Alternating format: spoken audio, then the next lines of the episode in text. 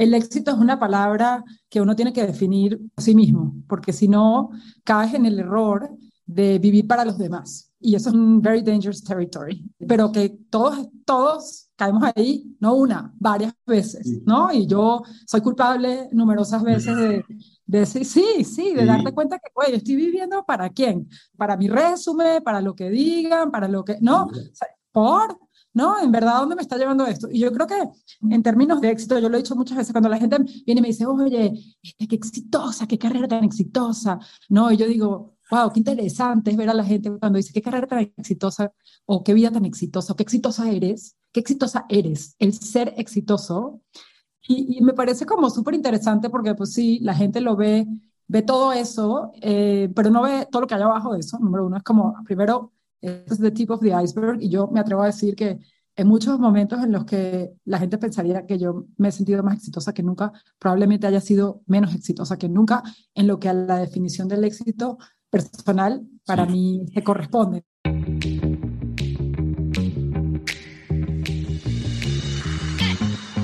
Hola, soy Fabrice Serfati. Bienvenido a Read to Lead, el podcast para los emprendedores que quieren llevar sus empresas a otro nivel.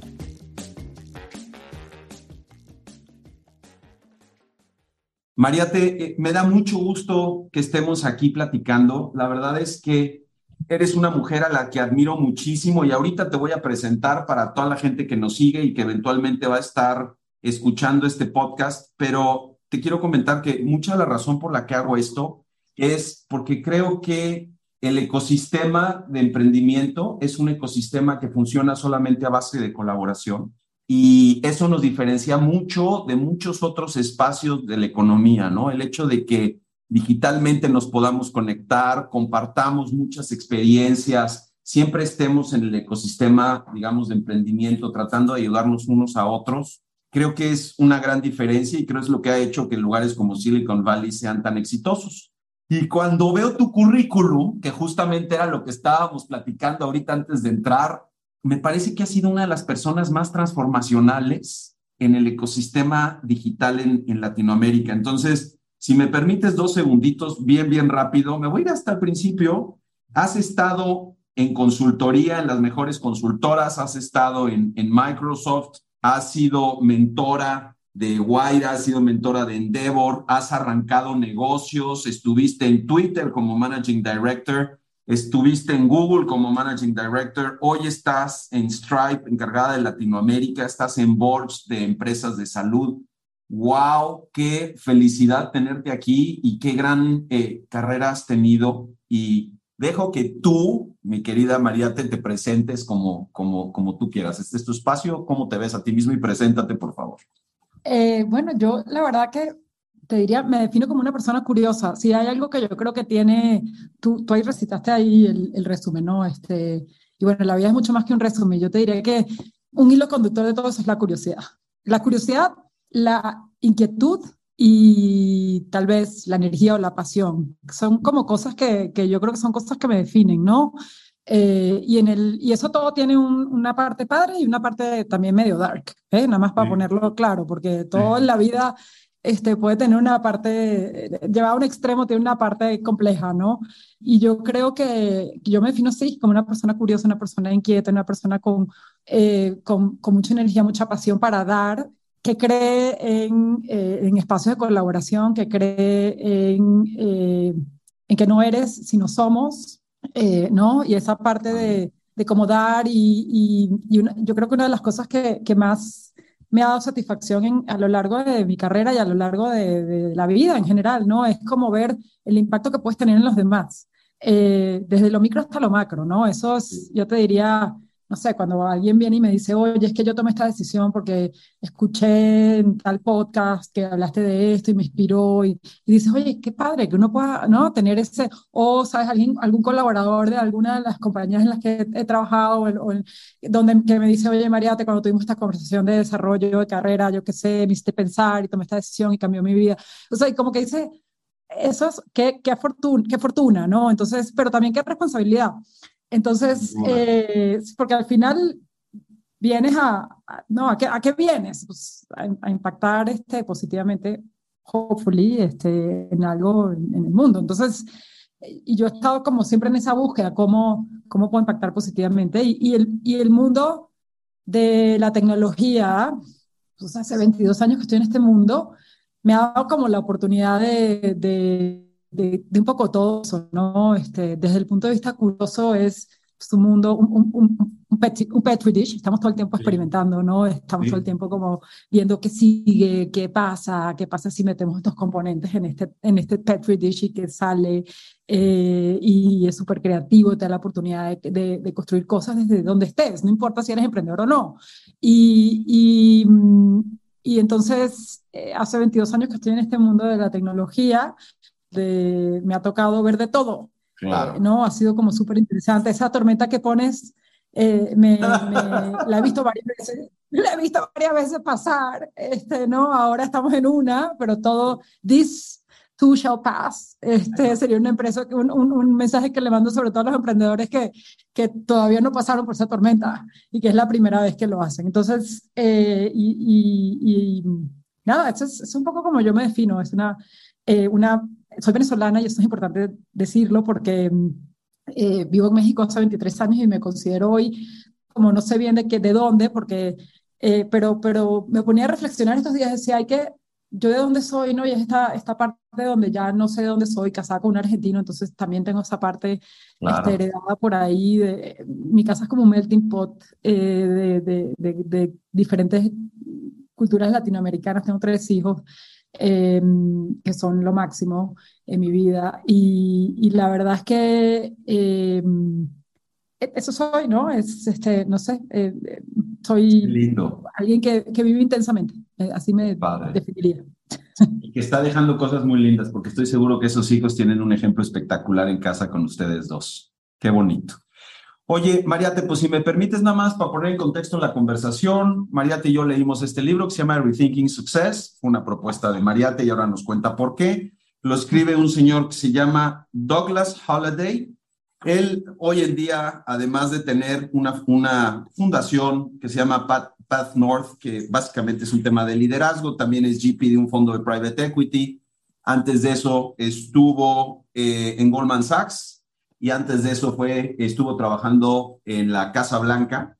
Entonces es un tipo con un perfil verdaderamente muy particular, muy específico. Platicábamos Mariate y yo ayer sobre que de repente tiene cierto inclinación como religiosa el libro y, y, ninguno de los dos somos así como muy clavados en ese tema, pero cuando lo rescatas por el lado espiritual, la realidad es que se vuelve súper interesante, muy, muy recomendable. Me gustaría, Mariate, que nos dijeras por qué pensaste que este era un buen libro para leerlo en el contexto de emprendedores y también, pues, ¿qué te quedas? O sea, tu primera impresión del libro, ¿qué, qué te dejó? Tuve la oportunidad de escuchar a este señor Holiday en un, en un, en un evento que tuve en YPO hace algunos meses, okay. eh, donde él vino a, dar como, vino como a darnos un seminario, ¿no? Okay. Y, y, después del seminario eh, nos regaló el libro y dije, ah, la verdad que el seminario me pareció interesante, y dije, voy a leer el libro, ¿no? Tal vez lo que te diría que, que más me enganchó con el libro fue esta parte de la definición del éxito como una definición propia. Y es algo que yo he, he, siempre, siempre lo digo, ¿no? Es, no hay que olvidarnos que el éxito es una palabra que uno tiene que definir por sí mismo, porque si no, caes en el error de vivir para los demás. Y eso es un, un very dangerous territory, eh, sí. pero que todos, todos caemos ahí, no una, varias veces, ¿no? Y yo soy culpable numerosas veces de de sí, sí, sí, de sí. darte cuenta que, güey, estoy viviendo para quién, para el, lo que, para mi resumen, para lo que digan, para lo que, no, por, no, en verdad, ¿dónde me está llevando esto? Y yo creo que en, en términos de, de, éxito, yo lo he dicho muchas veces, cuando la gente viene y me dice, oye, este, qué exitosa, qué carrera tan exitosa, no, y yo digo, wow, qué, qué, qué padre es cuando eh, ver a la gente más bien lo que padre, qué interesante es ver a la gente cuando dice qué carrera tan exitosa o qué vida tan exitosa o qué exitosa eres, qué exitosa eres, el ser exitoso, eh, el ser, no estar, no, el sí, ser, sí, sí. ¿no? Eh, el ser exitoso es una definición tan americana, perdón, lo voy a decir así, muy americana, Una acción muy americana, un concepto muy de el, la familia exitosa, el señor con la esposa divina. Con métricas, con, puntos donde este puedes confirmarlo, ¿no? Los números, este, las cuentas de ahorro, este, eh, los premios, los reconocimientos, los puestos, el director, el director. Y, me parece como súper interesante porque pues sí, la gente lo ve, ve todo eso, eh, pero no ve todo lo que hay abajo de eso. Número uno es como, primero, es the tip of the iceberg y yo me atrevo a decir que en muchos momentos en los que la gente pensaría que yo me he sentido más exitosa que nunca, probablemente haya sido menos exitosa que nunca en lo que a la definición del éxito personal este, para mí se corresponde, ¿no? Eso es como nos perdemos, de verdad nos perdemos. Hay, hay, hay, una, este, hay una canción que es de Diego Torres que se llama eh, Que no me pierda. ¿Te gusta Diego Torres? A mí me encanta. Sí, mucho. Bueno, a mí me encanta. Este, ahí se nos va, eh, por cierto. Esto es una, esta es una charla de rucos, querido. Está bien. Desde ahí partimos de, rucos, de los Entonces, es el momento, precisamente. Exacto, exacto. Entonces, eh, hay, una, hay una charla, hay una canción de Diego Torres que no, que no me pierda. Y no sé si la escuchaste alguna vez, pero, eh, pero es justo eso, ¿no? Es, es ¿dónde, dónde, dónde quedo yo en todo esto de, de lo que es la definición del éxito. Y, no sé, tal vez es un libro que me llegó de casualidad, no lo, no, no, lo estaba buscando, como te digo, llegó a mi vida por este seminario que dije, sí, sí voy a ir, sí voy a invertir el tiempo en, en un momento de reflexión en mi vida en la que llegué a una edad, los 50, que, eh, que creo que es, por, como te decía ayer, por primera vez me, me dio como un reality check de where am I y qué estoy haciendo, ¿no? No por primera vez, por, pero sí por primera vez de una manera como muy profunda.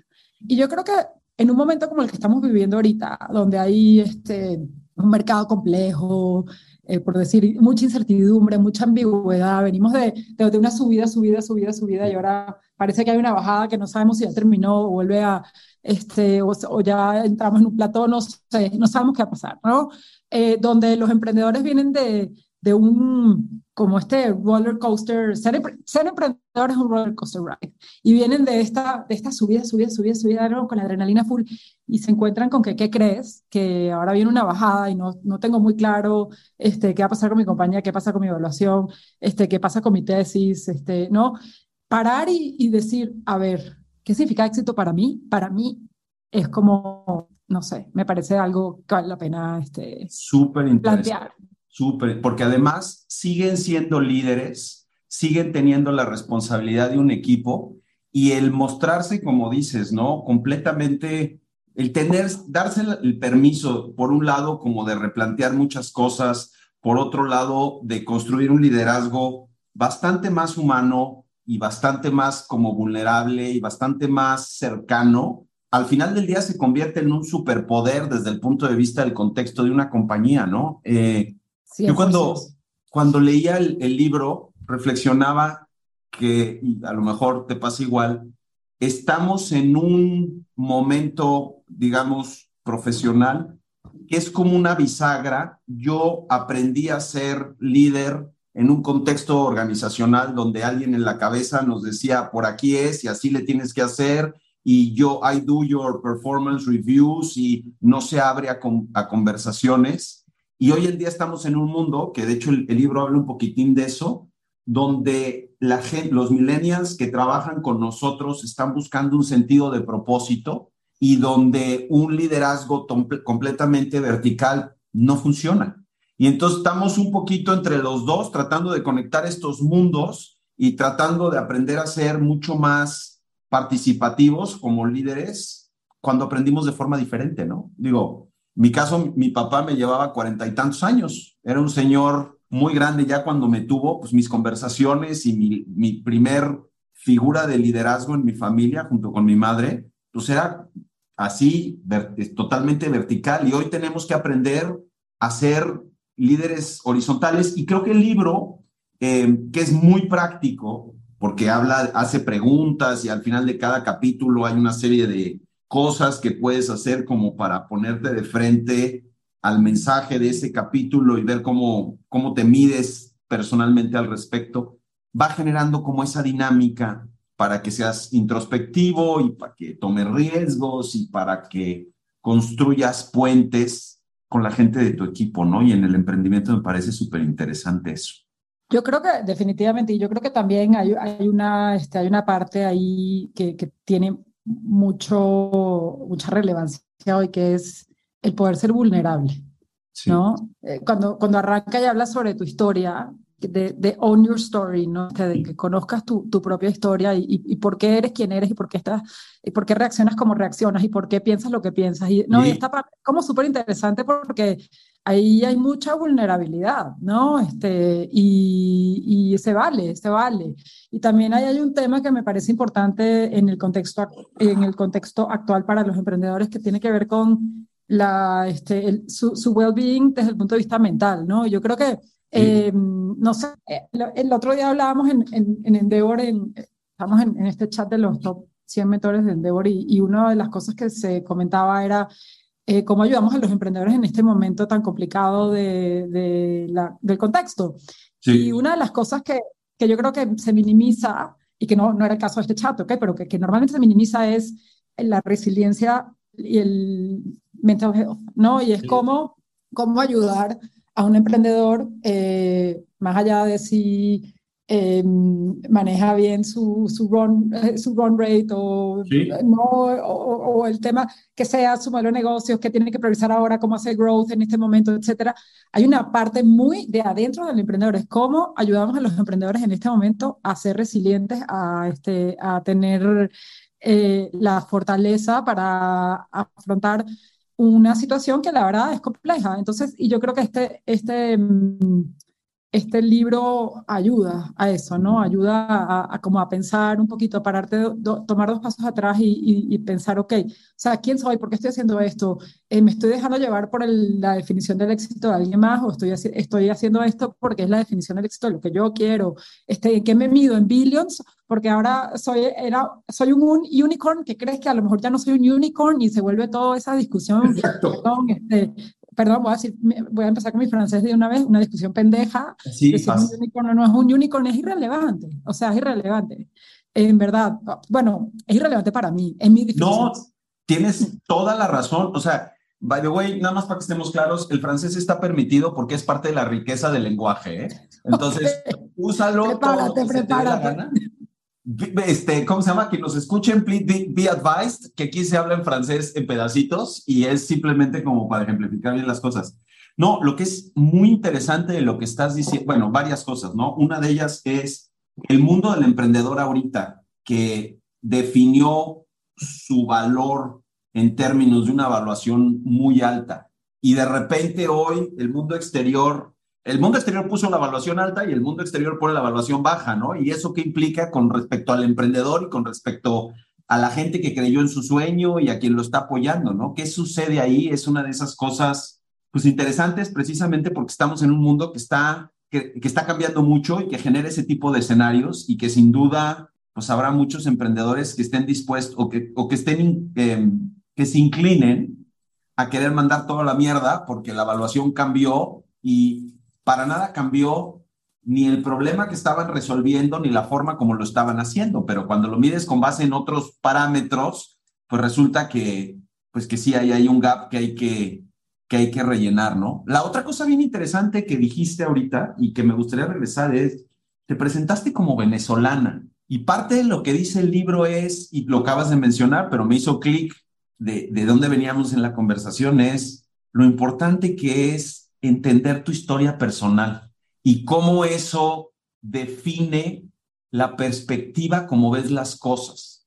Déjame preguntarte, hacer nada más un doble clic. ¿Por qué era relevante poner el contexto de que eras venezolana en esta conversación? ¿Cómo, ¿O cómo juega eso en tu vida en términos de cómo ves las cosas? Y te había dicho que esta no era una entrevista, pero creo que ayuda mucho para que la gente ponga en perspectiva cuando estén leyendo esto, cómo funciona, cómo les sirve, ¿no? Cómo tu contexto histórico define mucho cómo vives, cómo trabajas, cómo te ves, tu definición de éxito y todo esto. Sabes que no, no lo sé a ciencia cierta, o sea, como que no sé, es una buena pregunta que tendría que, me parece que tengo que pensar un poco más, pero me, me, me, me, defino como venezolana porque, porque en verdad, y, y, te lo dije, en verdad no sé cómo definirme, soy, originalmente soy venezolana, soy soy mexicana por elección, o sea, vivo en este país, llevo en este país casi la mitad de mi vida y tengo, o sea, mi marido argentino, mis hijos mexicanos, o sea, como que yo hoy me defino como alguien que va tomando lo mejor de lo que va viendo, ¿no? Pero mm, al final me conecto como con una parte muy, tal vez muy de raíz de quién soy, que tiene que ver con em, no necesariamente ser venezolana, pero sí mi historia personal. O sea, yo no soy mexicana, yo no, no, yo no crecí aquí, no, mi familia no está aquí, mis amigos no están aquí, obvio sí están mis amigos, o sea, pero no, no es esta historia de, este, de, de, que aquí crecí toda la vida, aquí está, aquí está este, mi, mi, entorno conocido, hoy en día es conocido, pero pues fue desconocido cuando llegué, ¿no? Y, y, y yo creo que tal vez, te diría, mi historia personal es, no es necesariamente muy cercana a eso, en el sentido de que eh, yo crecí en un entorno súper tradicional, ¿no? En Venezuela, o sea, este, súper tradicional, em, donde lo que se esperaba de mí probablemente en aquel momento no era lo que yo terminé haciendo. Y yo en un momento dado, y como bien dice el libro, eh, dije, yo ya no voy a, este, yo no le voy a dar gusto a la gente, yo voy a hacer lo que yo quiera, pero me tomó mucho tiempo llegar ahí y muchas equivocaciones en el camino. ¿ok? O sea, tomé muchas malas decisiones en el camino. Y, y simplemente porque eh, eh, no me daba cuenta que, o sea, porque no hacía esta reflexión, ¿no? O sea, simplemente estaba como viviendo en el, en el deber y no el should y no el lo que yo quiero. Y, y eso se, se escucha como muy fácil de hacer, pero a mí me tomó muchísimos años. O sea, te diría que hasta ah. que no tuve cerca de los 30 no entendí muy bien de qué se trataba eso. ¿Sí me entiendes? A todos nos toma mucho tiempo, a todos. Y nos toma mucho tiempo, yo creo que es algo que habla el libro, que me parece súper interesante. Habla de, de hacerte o de ponerte cómodo con el riesgo. Tú hablabas de la resiliencia hace un momentito. Yo creo que la resiliencia es sin duda uno de los elementos más relevantes en cualquier emprendedor, pero el libro lo plantea como una como algo que aprendes conforme te vas exponiendo a, al failure, a fallar, a la frustración y a volver a empezar. Y, creo que es, es muy curioso porque nosotros cuando invertimos nos gusta mucho el perfil del emprendedor que va por segunda, por tercera vez, del que ya falló, del que volvió a empezar, pero el underlying asset de eso, lo que está detrás de eso es esa actitud personal de decir yo voy a ir por más. Y el libro lo habla como de algo que puedes, sí dice que hay gente que es más propensa a ser resiliente que otra, pero que lo puedes aprender y que, y que va a definir mucho cómo vives las experiencias que vives como para desarrollarlo. Cuéntanos yo, yo, te voy a, yo, te voy a, decir cuál es mi frase de cabecera y se lo digo a todo el mundo. Esta frase este, es, es mi frase. Mis hijos la, la escuchan y, y, y, me encanta, se ríen. Y hay que estar cómodos con sentirse incómodos. Esa es mi, este, esa es mi frase de cabecera. O sea, acostúmbrate a sentirte cómodo con sentirte incómodo. Porque, y, y sentirte incómodo no es, o sea, la gente siempre piensa, tengo que hacer no sé, tirarme en bungee para sentirme incómodo. O sea, como estas cosas que son como que se ven como... Antinaturales. Ajá, ay, qué horror. Este. No, y yo te diría, desde, oye, no sé, a mí cuando, este, cuando estaba más, mucho más joven, mucho más joven. Mucho este, más joven, a los 14. No, tenía 14. Este, Exacto. A mí no me gustaba sentarme a comer sola en un restaurante. No me gustaba o sea, yo no me gustaba, no lo hacía porque no me gustaba. Entonces yo iba de viaje, al principio de mi carrera, si yo me iba de viaje, yo pedía room service, pues yo antes me moría que sentarme en el, en, la, en el restaurante del hotel o en el restaurante que fuera sola a cenar. No me gustaba. Y sabes que hasta un día que dije, yo, ni madres, o sea, me estoy dejando, me estoy perdiendo de muchos restaurantes muy ricos, por cierto. Exacto. Resulta que no tengo este, nadie con quien ir a cenar hoy, pues me voy a ir. Si tengo alguien con quien ir a cenar, y soy yo, yo con yo pero te confieso que me acuerdo la primera vez que comí sola. O sea, a ese nivel. Y qué pendejada, o sea, la gente que estará oyendo ahorita diría, ay, por favor, qué ridículo lo que está diciendo. Pero bueno, ese era mi, ese era mi, este, mi, mi tema, o sea, cada quien tendrá el suyo. ¿no? Mi tema era conquistar ese momento de, de, comer sola y sentirme que no me estaba mirando todo el restaurante, pues yo estaba sola en el restaurante que me, está, me la estaba pasando bomba, que podía disfrutar una cena igual sola que acompañada y, y, que y de hecho hoy en día te diría que hasta me encanta cuando voy sola, lo disfruto muchísimo y a veces hasta más que cuando voy acompañada. Fíjate cómo es un cambio de perspectiva, porque sigue siendo tú la misma persona, sigue siendo la misma situación y es cómo tú vives esa situación. Es todo lo que cambió, cómo te diste chance, o sea, lo observaste y de ahí te diste chance de vivirlo de forma diferente y recibiste algo muy valioso que es pues sentirte cómodo en una situación que antes de esto estabas muy incómoda, ¿no?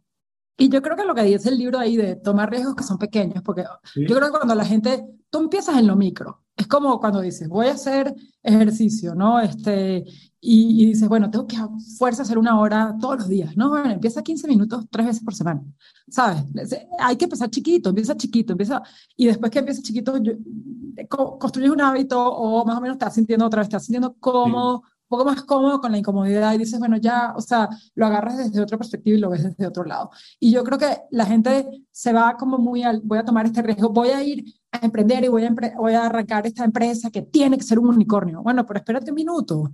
O sea, ¿por? O sea, ¿por qué no arrancas desde otro lado de, yo quiero resolver un problema y cómo resuelvo este problema, cómo empiezo a resolver este problema y después veremos si me convierto en un unicornio, después ver por qué este no, porque esta presión de hacer algo que sí, no, no digo que no hagas cosas que, que sean grandes. grandes Lo que digo es que empieces pensando desde que puedes mover pequeñas cosas para hacer cosas grandes. Y yo creo que, em, no sé, hasta en el contexto de de México, que tú y yo hemos hablado muchas veces de, nuestro querido México y cómo cambiamos México, ¿no? En, un contexto que sabemos que hay mucho que cambiar.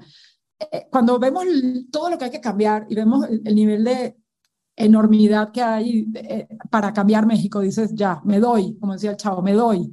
Pero si tú empiezas en lo micro y empiezas en tu casa, en tu comunidad, en tu contexto, poco a poco, si todos, ¿no? Empezamos, es como el reciclaje, si tú reciclas en tu casa, el de al lado recicla, el de al lado recicla, pues mira, este, llegaremos a algún lado, pero si todo el mundo piensa, no, yo para qué reciclo, porque pues yo soy un, un micro dentro del macro del mundo, de este, del, del, del, ¿no? del medio ambiente, pues así, si así pensamos todos, no vamos a ningún lado, exacto.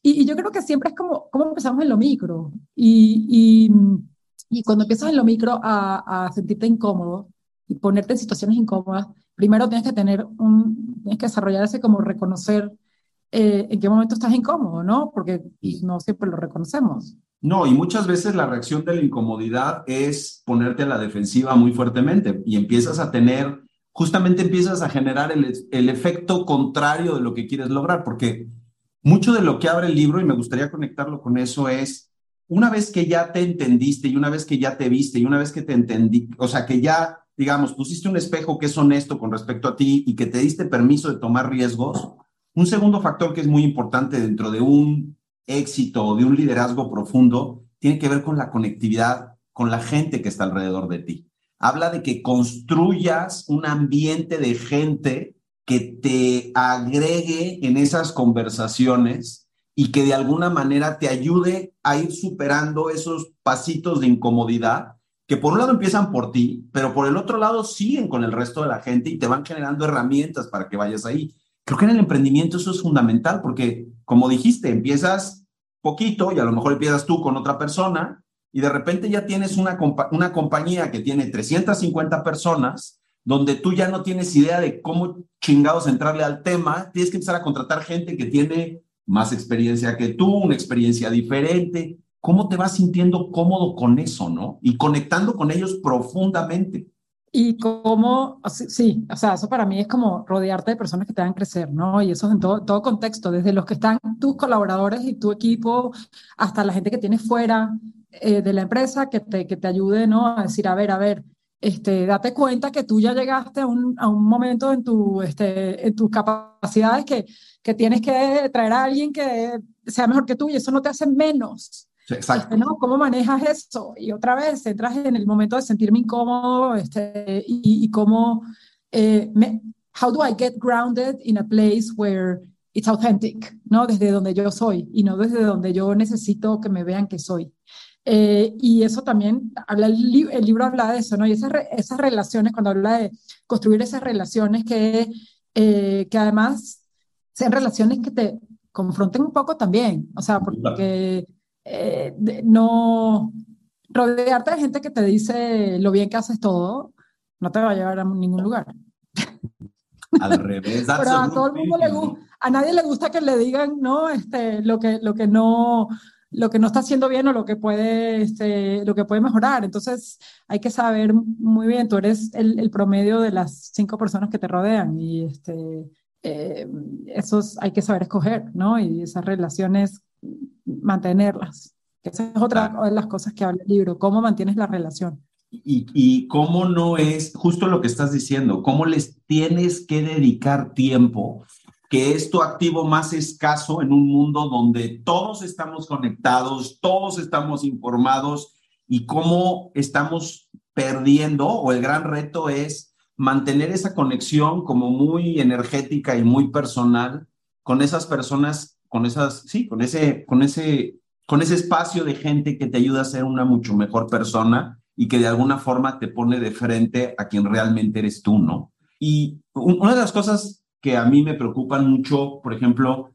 en el tipo de negocio donde estamos nosotros, o sea, donde estoy yo en la parte de la inversión, es, tenemos, yo, yo, tú conoces a mis socios, todos somos, tenemos personalidades fuertes, vamos a ponerlo de esa manera. ¿Cómo construimos conversaciones eh, ricas, aunque no estemos de acuerdo, que sean productivas y que no nos obliguen o que no nos empujen al, group thinking. O sea, lo peor que nos puede pasar en un contexto como el nuestro es que se muera la conversación. Y yo creo que en los emprendimientos, en todos los emprendimientos es lo mismo, porque el founder es pues un güey con cojones, o sea, to say the least, ¿no? Es el güey que se aventó y es el güey que construyó y cómo le haces y cómo le hace él para permitir esos espacios de gente, ¿no? Eh, Fíjate que hay una cosa que dice el libro que es muy interesante, que eh, habla sobre cómo strong cultures can kill innovation. Sí. Eh, no, y hay, es como un wake-up call, este, hay una parte, no, no voy a permitir esta, ¿verdad? El, venga, venga. Así termina el libro. Sí, never stop questioning. ¿No? Y yo creo que esa parte, digo, es agotador. Yo que soy una persona que todo el tiempo me estoy cuestionando y analizando, la verdad es agotador, sinceramente. A veces yo digo, ya, ¿no? Ya, I'm done for today.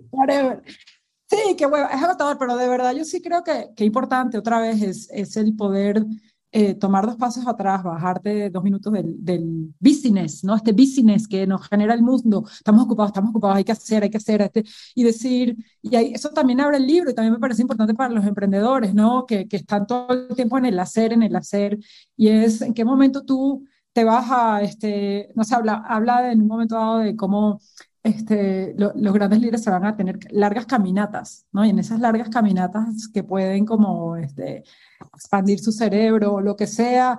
Eh, el otro día yo hablaba con, con, un ex compañero mío de Google de la importancia de los hobbies, ¿no? Y cómo los hobbies pueden jugar un rol eh, eh, también de esta parte de, it, it, might seem like a distraction, y la gente, ¿no? A lo mejor en, el, tú, tú, la gente que te rodea dice, ah, este está distraído, ¿no? No está distraído, está tratando de, ¿no? De poner un poco de, de espacio en su cerebro para poder pensar, para poder reflexionar. Y yo creo que eso es eh, importante porque te ayuda también a, a, pararte y mirar las cosas desde otro lugar y ser un poco autocrítico, ¿no? Este, de, de, de, ti, de la cultura, porque además, cuando eres vendedor, la, lo lindo y, este, lo peligroso de cuando eres emprendedor es que la cultura de tu compañía refleja mucho quién eres. Sin duda.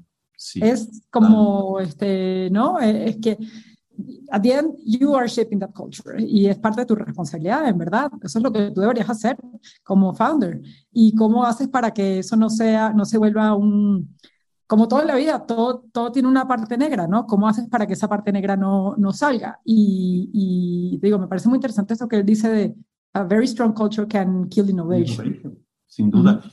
Hay, una, hay un quote, una, una anécdota padrísima en el libro, a ver si me acuerdo bien cómo funciona o cómo es, pero hablaba de que hay un eh, agricultor en Inglaterra por los 8800 que va caminando y oye a alguien que está en un precipicio y entonces va y lo rescata resulta que es el hijo de un lord. Y este cuate, el, el papá del chavito que se había caído al precipicio y al que rescata el granjero, le dice, oye, quiero hacer algo por ti. Y él dice, no, no, no, no me tienes que pagar nada, a menudo. Bueno, déjame darle a tu hijo la misma educación que le di a mi hijo. o que le estoy dando a mi hijo, tienen la misma edad. Pues cualquier papá que es trae dos dedos de frente y dice, pues claro, mi hijo nunca va a tener acceso a esa educación, entonces va. Resulta que la persona a la que le dio educación terminó encontrando la penicilina, que finalmente salvó al hijo del Lord, que era Winston Churchill. El hijo era Winston Churchill. ¿Cómo te puedes imaginar esas cosas que van a pasar? Son muy, y, y ese es el mundo en el que estamos operando y queremos generar certezas para nuestros equipos y entonces moverte hacia allá se vuelve tan importante y aceptar que pues que somos pues que somos eso, que trabajamos por construir cosas, pero que no forzosamente tenemos que controlarlo todo, ¿no? Yo creo que ese es el nivel de desgaste más grande que tenemos en nuestra vida, como emprendedores y como personas, ¿no? 100%. El libro habla mucho de ese tema de, de, de la gente controladora, ¿no? Este, yo me considero una persona controladora, by the way. Pues Este, We all are. o sea, no sé tú, pero a mí me gusta tener todo bajo control, ¿no? Es como, y yo creo que probablemente los emprendedores muchos tienen ese, este, como type A personality, este, de, de, ¿no? Todo bajo control, todo está, sé lo que está pasando aquí, sé lo que está pasando allá, estoy con, y... Por ejemplo, poner fiesta infantil en tu agenda. Así, Exacto. por ejemplo. Así somos Pero a ver, todos. eso tiene otro contexto, es importante y también lo habla el libro, que es el de, el de la vida integral. O sea, yo no creo que la gente es profesional y una persona, y yo qué sé, y esposa y madre, hijo, Sí. de lo que sea que seas, ¿no? Lo, lo que sean los roles que tú decías en tu vida. Yo creo que tú eres tú y donde vayas serás tú. Y afortunadamente, y yo eso es algo que, este, que, que guardo como con mucho cuidado. Yo soy yo. No importa si estoy en compañía con bebé, eh, o estoy en, eh, en el colegio de mis hijos, o estoy en este, una cena de esposa de mi esposo, o estoy con mis amigas, o me entiendes. O sea, yo soy yo, es lo que hay. O sea, es lo que ves, es lo que hay. Y yo creo que el entenderte así y vivir una vida integral donde tú no seas eh, o no quieras ser una persona diferente donde sea que estés en el texto que estés y que además de todo puedas entender que eh, la vida fluye, es un, es, la vida es un, este, un, un, estado fluido, no es un estado compartamentalizado, no lo estoy Exacto. diciendo bien, pero creo que... Sí, sí, sí, sí, compartamentalizado, sí. Eh, con compartimientos, ¿no? Sí.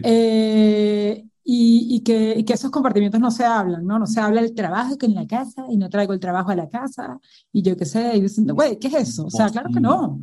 Imposible. Y a mí, a mí la gente que me dice work-life balance, y entonces de nuevo, yo trabajo 9 a 5, después de las 5 ya me olvido y me voy y digo, no, mira, a ver, este, yo no estoy diciendo que, que, que, la vida es el trabajo, porque tampoco es la vida es el trabajo. O sea, pero hay, uno tiene que aprender a fluir. Y entonces, te decía lo de la fiesta infantil en, en mi calendario, porque yo hace muchos años tomé un, un curso con este, con una gente, cuando estaba en Microsoft, y nos daban este curso, era, que era chistoso porque era como usar las herramientas de Microsoft, ¿no? En, de productividad, y el calendario era uno, por supuesto. Claro. Y, y entonces, esta gente, este, este chico que venía y nos decía, el, el, el, curso se llamaba Take Back Your Life.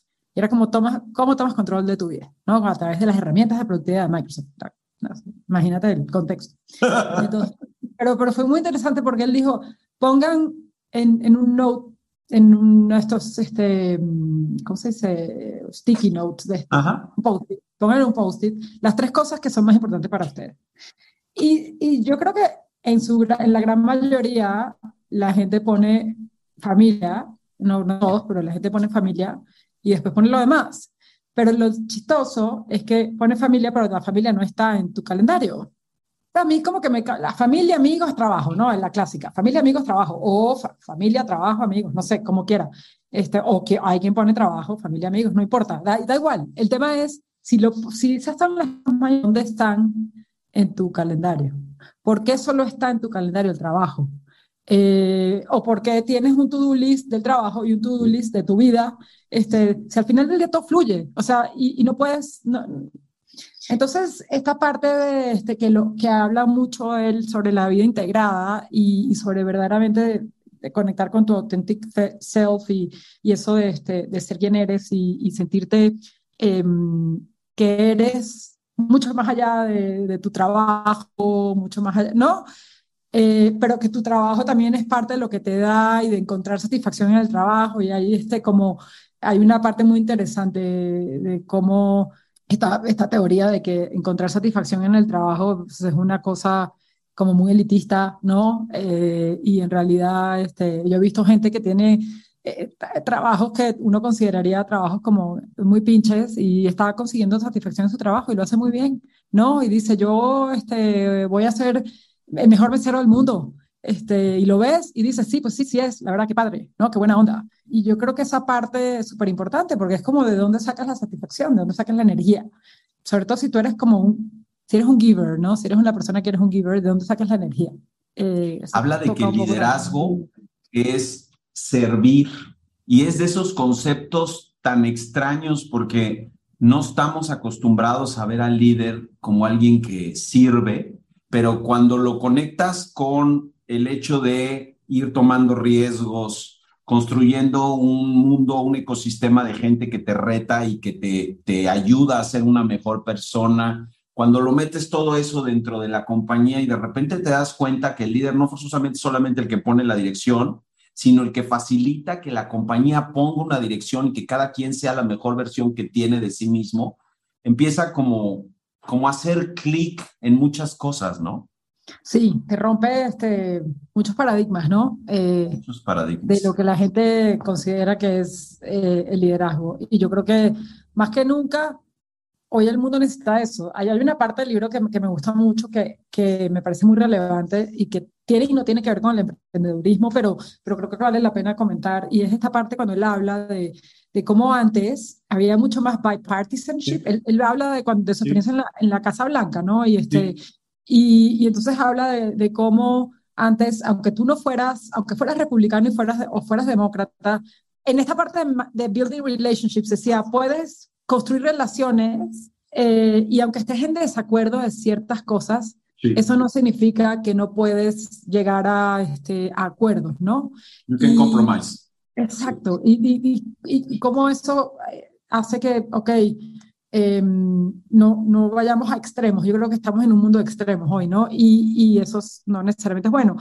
Hay una película, por cierto, buenísima, este, que se llama Oslo, que si no la has visto, te la recomiendo. La voy a buscar, no la he visto. Habla de eso, de, del, del, conflicto este, israelí-palestino y de cómo su, su, hubieron estas, estas pláticas en Oslo en los uh -huh. 90, donde uh -huh. se hablaba de, eh, se partía desde construir una relación entre las personas que iban a negociar este, la paz. Y construir una relación era desde sentémonos a cenar, abre una botella de vino, hablemos, charlemos de cualquier cosa, menos del conflicto, ¿no? Y construimos una relación desde quién eres, sí. desde tú, quién eres, otra vez tu, tu, tu vulnerabilidad. Tu... Y yo creo que los líderes hoy eh, en, en, en, este mundo, y si quieren, si quieren verdaderamente hacer una diferencia y quieren este, entrar dentro de esta parte de never stop questioning que hablábamos antes y de poder verdaderamente rodearse de personas que los hagan crecer, tienen que abrirse a, a esas posibilidades y poder entender que no siempre todo el mundo va a estar de acuerdo y que, y que no estar de acuerdo está bien. Totalmente. O sea, está bien no estar de acuerdo, nada más eh, cómo, cómo llegamos a un lugar un común, a un lugar común donde podamos construir y seguir para adelante. De las cosas que no quisiera yo acabar el live sin hablar es de un tema que me parece súper, súper interesante. Nunca lo había yo pensado, pero habla de how you want to build your legacy.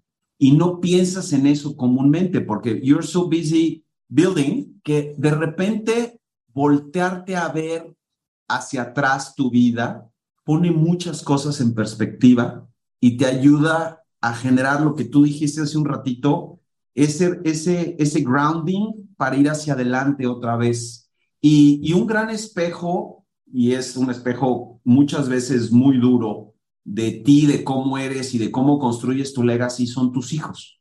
Yo me siento muy afortunado de tener muchos hijos que creo que estoy mejorando al mundo porque si alguien escribiera mi epitafio, lo, o bueno, si yo escribiera mi epitafio, yo, dije, yo diría, dejó gente buena después de él.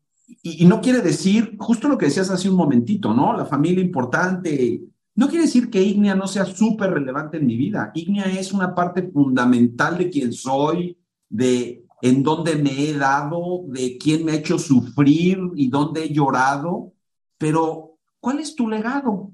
Como profesional, como persona, como emprendedor, y desde ahí, ese es el norte, aunque sea algo chistoso, porque es el norte una vez que te moriste, ¿no? Entonces, para allá quería ir, pero entonces, hacer ese ejercicio de regresar y decir, a ver, así quiero que me recuerden, eso es lo que dice el libro, así quiero que me recuerden, es una buena manera de alinearte otra vez en términos de tus valores, de tus conexiones y de tu sentido de propósito en la vida.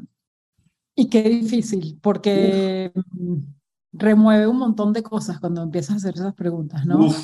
Son preguntas que a veces yo, yo no sé si yo tengo la respuesta. Yo, yo estoy como en este momento, yo, eh, lo hablábamos, ¿no? Ayer cuando comentábamos de que Em, en este momento de hacerme muchas de esas preguntas. Y, y, una, una de las cosas que también dice el libro que está relacionado con eso es, eh, hay gente que sabe cuál es su calling, ¿no? ¿Cuál es su llamado? ¿Cuál es su, este, a qué vino esta vida, ¿no? Yo vine a esto y hay gente que lo tiene clarísimo. Eh, sí. Yo, yo la verdad es que no sé todavía si no tan claro. Estoy de acuerdo. Hasta me siento mal. ¿Qué me está pasando? ¿Qué pedo con ese güey? Y de hecho, cuando te dicen, no, si te vas a qué sé, digo, güey, no sé, yo no sé ni siquiera si estoy, en si estoy en el camino que debería estar y si estoy en el. No, no estoy tan segura. Y, y, yo creo que en este momento de mi vida, más que nunca, este, el epitafio es algo que, que tengo que escribir, ¿no? Porque quiero estar segura que el día que me vaya eh, me fui como yo me quise ir y no como dejé que, y no como los demás me percibieran. Este, el otro día hablaba con alguien que me decía lo siguiente, eh, tal persona está sufriendo y voy a evitar los detalles para no entrar en cosas personales de alguien más, pero tal persona está sufriendo porque va a perder relevancia. Y dices, este, todos vamos a perder relevancia.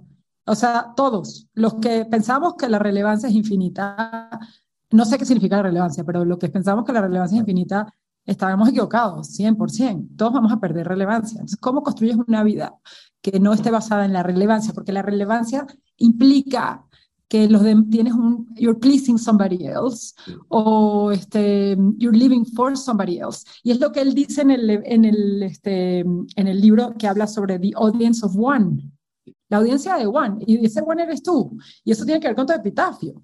Entonces, qué difícil, ¿eh? Este, yo, Fabriz, para, esto para mí es tarea, ¿eh? Este libro a mí me dejó mucha tarea, por cierto. Eh, estoy haciendo, estoy haciendo. Eh, pero, pero qué difícil eso, porque es, eh, y, y, no creo que, creo que si me hubiera leído el libro a mis 30, a lo mejor no hubiera entendido. No, 100%. Otra vez. sí. O sea, creo que a lo mejor me llegó el libro en el momento que me tenía que haber llegado. Y, y yo creo que la, nada en la vida es casualidad, como bien decías tú, y, y, que las cosas llegan cuando tienen que llegar y tú tienes que saber leer las señales. Entonces, qué importante es saber, uh, estar pendiente con las antenas paradas y saber, ok, esta es la señal que, ¿no? Agarro esta señal ahora o agarro esta señal, eh, porque pues el señor de la historia del, del, campo este, leyó las señales y así fue, ¿no? Las cosas pasan así. That's how serendipity happens, con, con sin el acento correcto. No sé. No, no, tienes toda la razón. Ahorita me estaba acordando, decías de tu frase favorita. y una de las frases que más repito, y a lo mejor es un síntoma de también my over análisis de las cosas y, y me gustaría tener una herramienta para regresarme en el tiempo y corregir algunas cosas y luego digo, puta, me la pasaría con la herramienta dándole. Eh, Pero no, no, no. La mejor decisión es la que tomas. 100%. Sabes que yo, yo, cuando la gente me pregunta, ¿de qué te arrepientes? De nada. yo sí, yo sí tengo como una lista de cosas. Nada, yo no me arrepiento de nada. Oh ¿Sabes qué? Y tengo, y tengo muchas cosas muy dark que no estoy contando aquí. Este, que dirías, oye, este, de verdad, no, no me arrepiento, porque no soy quién soy, no, no seré quién soy no yo. Hay duda. Estaba por ahí. Y fueron otros momentos de dark y, este, y cosas que, que, en las que me equivoqué, cosas en las que probablemente le hice daño a alguien. Este, ¿Me entiendes? dices, oye, voy a preferir aprender esa lección sin hacerle daño a alguien. Bueno, pues sí. Este, pero bueno, no, el, hubiera no existe. Entonces, este, lo importante yo creo que es mirar atrás y decir, ¿qué aprendí? Y yo creo que esa es parte de lo que un emprendedor, o sea, claramente hace, es, está intrínseco en el emprendedor, el, el fallé, eh, me equivoqué y voy a aprender, que aprendí de ahí y, este, eso cómo me hace ser mejor.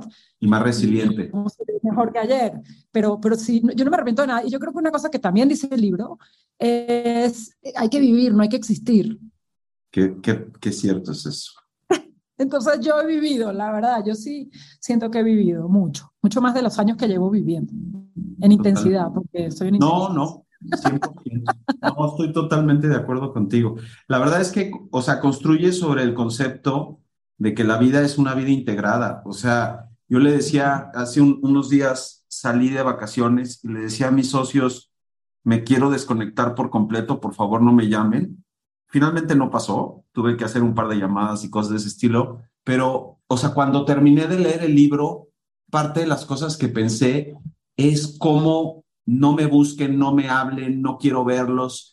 Es un síntoma de que mi vida no está totalmente integrada como tal y que necesito descansos de cosas que son fundamentales en mi vida porque no he sabido balancearlas de manera integral todo el tiempo. Y honestamente, cualquiera que haya sido emprendedor sabe que no es posible desconectarte de tu emprendimiento. No es cierto que apagas el switch y dejas de hablar o de pensar de las cosas que tienes que hacer, de piensas eso en forma diferente al punto que hacías de los hobbies, al punto que hacías de las caminatas, al punto que hacías de cómo cuando estás construyendo algo tuyo, tienes que aprender a balancearlo como algo tuyo, como parte de tu unidad como, como persona. Totalmente. Y, y darte esos espacios donde eh, otra vez, tomar un paso atrás y reflexionar sobre qué es lo que estás haciendo, cuál es lo que estás construyendo, cómo lo puedes construir mejor. Y, y, esta, y, y, y, muchos de estos espacios a veces es cuando se te ocurren las mejores ideas. o, cuando te, o cuando te vienen las soluciones, ¿no? Porque te desapegaste o porque tomaste un paso atrás o porque pusiste espacio entre, entre el problema este, y tú. Y ahí es donde dices, ching, no se me ha ocurrido esto, ¿no? Este, y, y, eso a veces se nos olvida, en el, en el hamster wheel se nos olvida. Por cierto, hay otro libro que, vamos a tener que retomar en, en el futuro, eh, que leí hace algunos años lo, y, lo, y, lo, voy a volver a leer, fíjate, porque otra vez, siempre que lees un libro eh, en otras circunstancias, le, sacas otro eh, significado, que se llama Finish Big. No sé si lo leíste. No, no. no. Ah, este es un gran libro para todos los emprendedores. Este para mí es un libro que todos los emprendedores tienen que leer. ¿Cómo se llama otra vez? Finish Big. Y el autor es Bo Burlingham. La tesis del libro es que no importa qué pase con tu empresa, de alguna u otra manera, tu empresa va a dejar de ser tuya en algún momento. Porque para muchos, bueno, algunos venderán su empresa, otros este, saldrán de su empresa porque, este, no sé, tuvieron X temas problemas, otros las empresas dejarán de existir, otros se van a morir y la empresa quedará para las siguientes generaciones. O sea, lo que sea, lo que sea, la empresa algún día no va a ser tuya. ¿Y cómo te preparas para terminar en grande? Porque los que hemos sido emprendedores sabemos que una empresa es como un hijo más. ¿Y how do you let go? In a high. In a high. No quiere decir con la mayor valuación, ni no.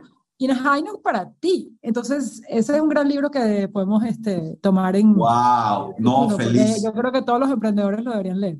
Cinco cosas que quieras dejarle a, los, a las personas a los 2.500 millones de personas que nos vieron el día de hoy. Que, by the way, he estado viendo las notas de, este, de, de YouTube y aunque no sea programa en vivo y es tipo así de tele, hay que, le mandamos saludos a Adri Rivera, que está poniendo unas cosas muy... ¡Ah, lo máximo! Y a Rafa Casteltort, que también este, se subió ahí para poner algunas cosas. Mil gracias qué, por... Qué buena onda.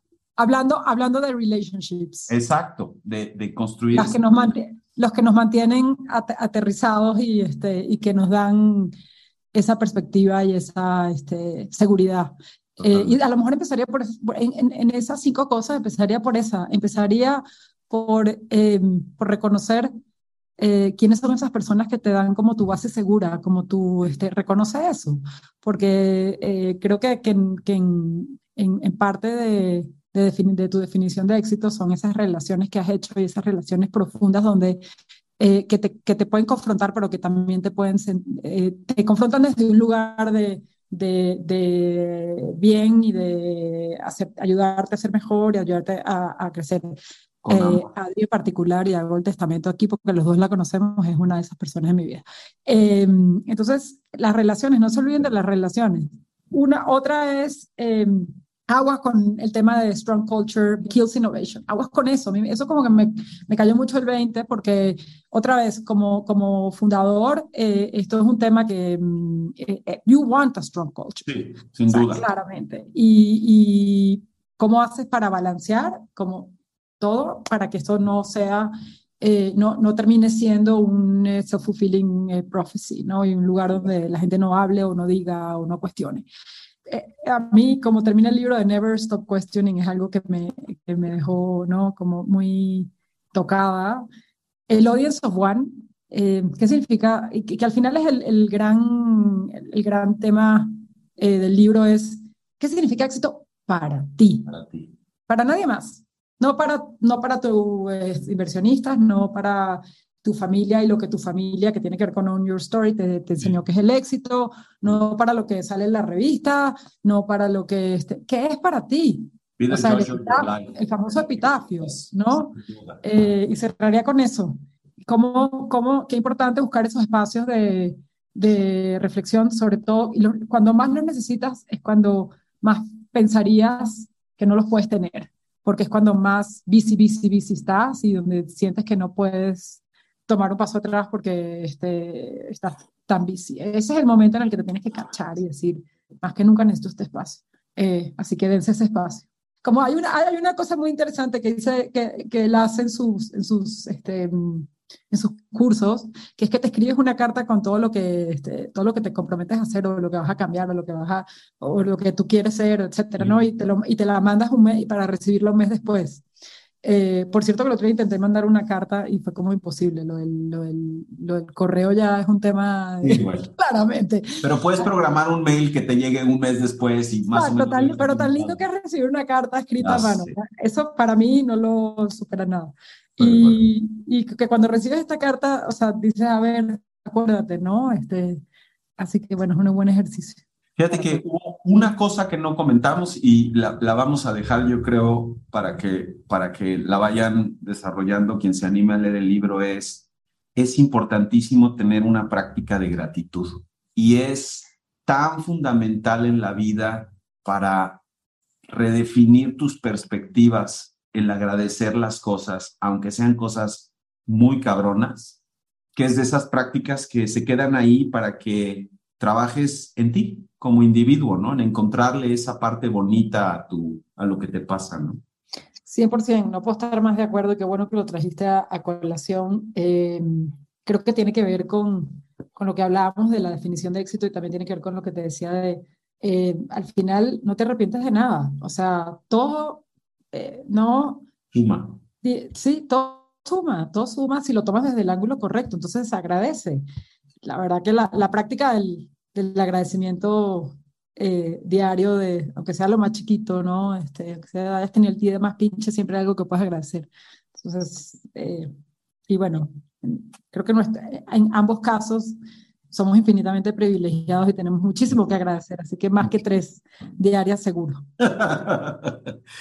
María, te compártenos tus redes sociales, por favor, para que, para que te pueda seguir más gente, por favor. Claro, eh, Twitter, María Ternal, en Instagram, María Teresa Arnal.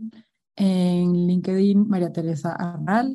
Y ya. Y un, gusto. Y por favor, este, por supuesto, que nos sigan en el canal de YouTube, eh, que nos sigan en tu web, que es serfati.bc, ¿no? Exacto. Sí. Eh, suscríbanse en el Instagram también de SerfatiBC para que sigan echando estas, estas conversaciones tan, tan ricas, ¿no? Pónganla como fondo de, ¿no? Sí, yo las pongo de fondo cuando estoy haciendo cosas y este, estoy escuchando que estás hablando con alguien, si es que dices, ay, que no tengo tiempo para escuchar una hora de, no, si tienes tiempo, ponlo ahí, te va, te va a quedar, ¿no? Este, la verdad que, que ha sido un placer, Fabriz, gracias por invertirle a esto, ya, ya nos tomaremos un mezcalito. Me encanta la idea. Muchas gracias, María. De verdad que eres una persona maravillosa. Igual un deleite. Cuídate. Gracias a todos por escucharnos. Gracias.